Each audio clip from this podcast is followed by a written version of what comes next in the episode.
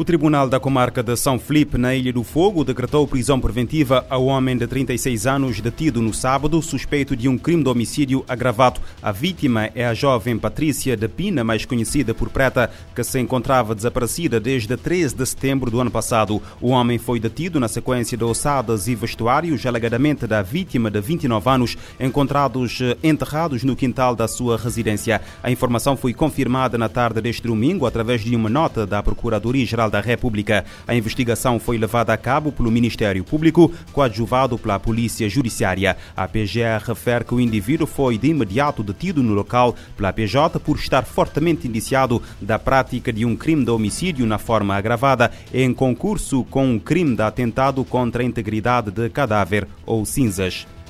A portuguesa detida no dia 22 de setembro na cidade da Praia sob quem pendia um mandado de captura internacional continua a aguardar extradição em regime de detenção provisória. Informação confirmada em comunicado emitido pela Procuradoria-Geral da República que confirma que a mulher foi detida na sequência de um alerta vermelho da Interpol. Trata-se de Fernanda dos Santos Reimão Baltazar, condenada a 17 anos de prisão por homicídio e incêndio em Portugal e que se encontrava a residir em Cabo Verde desde fevereiro de 2000. 2021. A PGR refere que a cidadã eh, foi presente ao Tribunal da Relação de Sotavento para audição nos termos da Convenção de Extradição entre os Estados-membros da CPLP e a Lei Interna de Cooperação Judiciária Internacional em matéria penal. A mesma fonte refere que, a partir da notificação formal da detenção ao Estado português ocorrido no dia 26, começou a contar o prazo de 40 dias seguidos para a formalização do pedido de extradição sob pena de libertação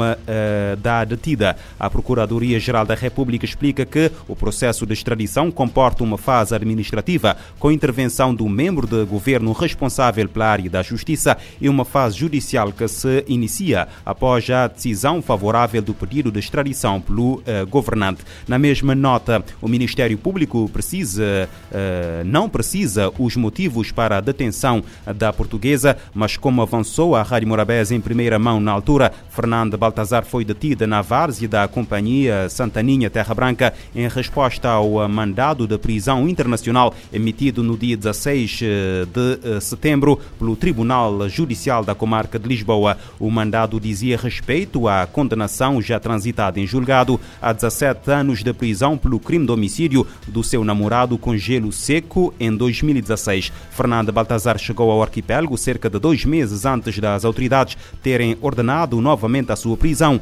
Uma informação confirmada pela Rádio Morabés a partir de documentos oficiais das autoridades judiciais portuguesas. Na altura da detenção, o advogado português Helder Fraguas, que está a par do processo porque chegou a ser defensor da Arguida, explicou à Rádio Morabeza que a Arguida terá eh, de ser extraditada para cumprir pena em território português. Sendo previsível que isso aconteça, uma vez que ela é cidadã portuguesa e não tem nacionalidade cabo-verdiana, uh, tratando-se de um crime de homicídio e de um crime de incêndio, que são ilícitos também puníveis pelo Código Penal de Cabo Verde, uh, é previsível que ela seja extraditada para Portugal a fim de uh, aqui cumprir a pena. A cidadã portuguesa Fernanda Baltazar, detida no dia 22 de setembro na cidade da Praia, continua a aguardar extradição para aquele país europeu eh, onde deve cumprir pena por homicídio e incêndio.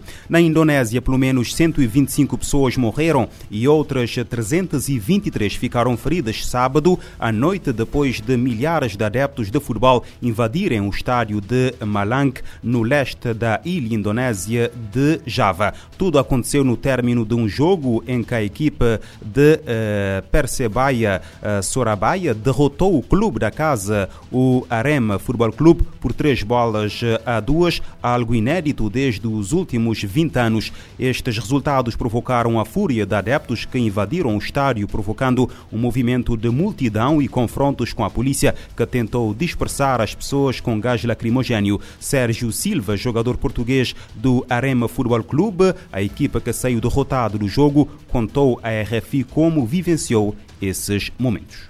Foi uma situação muito horrível. Eh, no início foi só.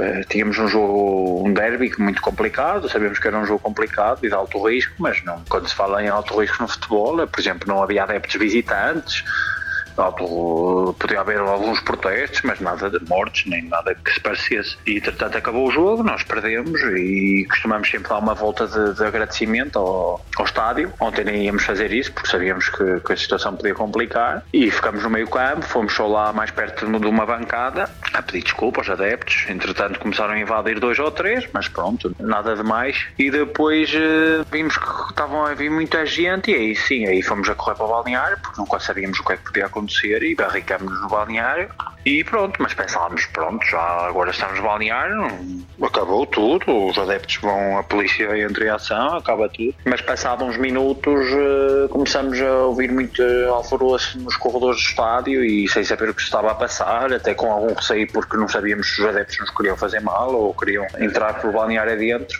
Mas depois começamos a perceber que os adeptos estavam era completamente desesperados. Desesperados porque estavam em confrontos com a polícia, estavam as pessoas a passar umas por cima das outras e morreram esmagadas e, e foi muito difícil. Nós só soube isso depois.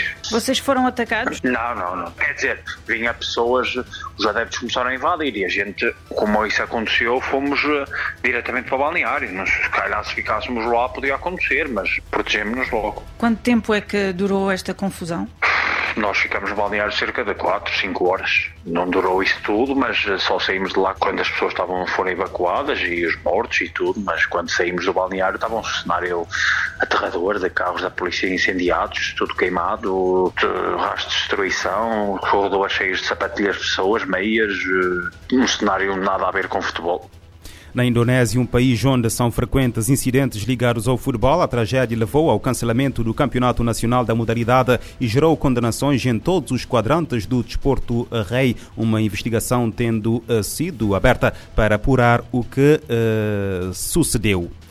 O navio espanhol de salvamento marítimo Miguel de Cervantes chegou hoje a Las Palmas com os corpos de quatro migrantes recuperados ao largo das Ilhas Canárias no sábado. Informação avançada pelas autoridades locais. Segundo o salvamento marítimo espanhol, quatro corpos foram uh, encontrados no sábado por um navio mercante a cerca de 278 quilómetros ao sul da Grande Canária, num pequeno barco onde também foi encontrado o único sobrevivente a bordo, um marfinense de 27 anos de uma expedição uh, composta por por um total de 34 eh, pessoas. Segundo o único eh, sobrevivente, o barco ficou à deriva durante nove dias. As demais pessoas que estavam no eh, barco foram dadas como desaparecidas. As Nações Unidas marcam hoje o Dia Mundial do Habitat sob o lema Atenção, não deixe ninguém em nenhum lugar para trás. Neste dia, o secretário-geral pede a atuação concertada perante a crise climática, conflitos e pandemia que afetam populações mais fragilizadas. As Nações Unidas pedem um compromisso mais robusto com soluções conjuntas para promover a vida em condições mais adequadas. Cerca de um bilhão de pessoas vivem em assentamentos superlotados e casas pouco adequadas, um número que tende a crescer. A primeira segunda-feira de outubro é o Dia Mundial do Habitat. A data ressalta o poder e a responsabilidade humana de moldar o futuro de cidades e vilas. Atenção, não deixe ninguém em nenhum lugar para trás é o lema das celebrações de 2022. A ONU pede urgência em ações e nos investimentos para fornecer o direito à habitação a preços acessíveis a todos. A mensagem ao secretário-geral António Guterres pede maior acesso a serviços básicos como eletricidade, água, saneamento, transporte e outros. O chefe das Nações Unidas sublinha que desigualdades aumentam em termos de condições de vida em todo o mundo. O Guterres cita múltiplos desafios que vão desde a crise climática, passando por conflitos e pandemia, estas causas afetam severamente populações mais fragilizadas. As ferramentas essenciais são políticas centradas nas pessoas, padrões sustentáveis de consumo e produção e ainda dar prioridade à infraestrutura resiliente. Da ONU News em Nova York, Eleutério Gavan. O líder da ONU defende ação local para que as cidades e assentamentos humanos sejam mais inclusivos, seguros, resilientes e sustentáveis.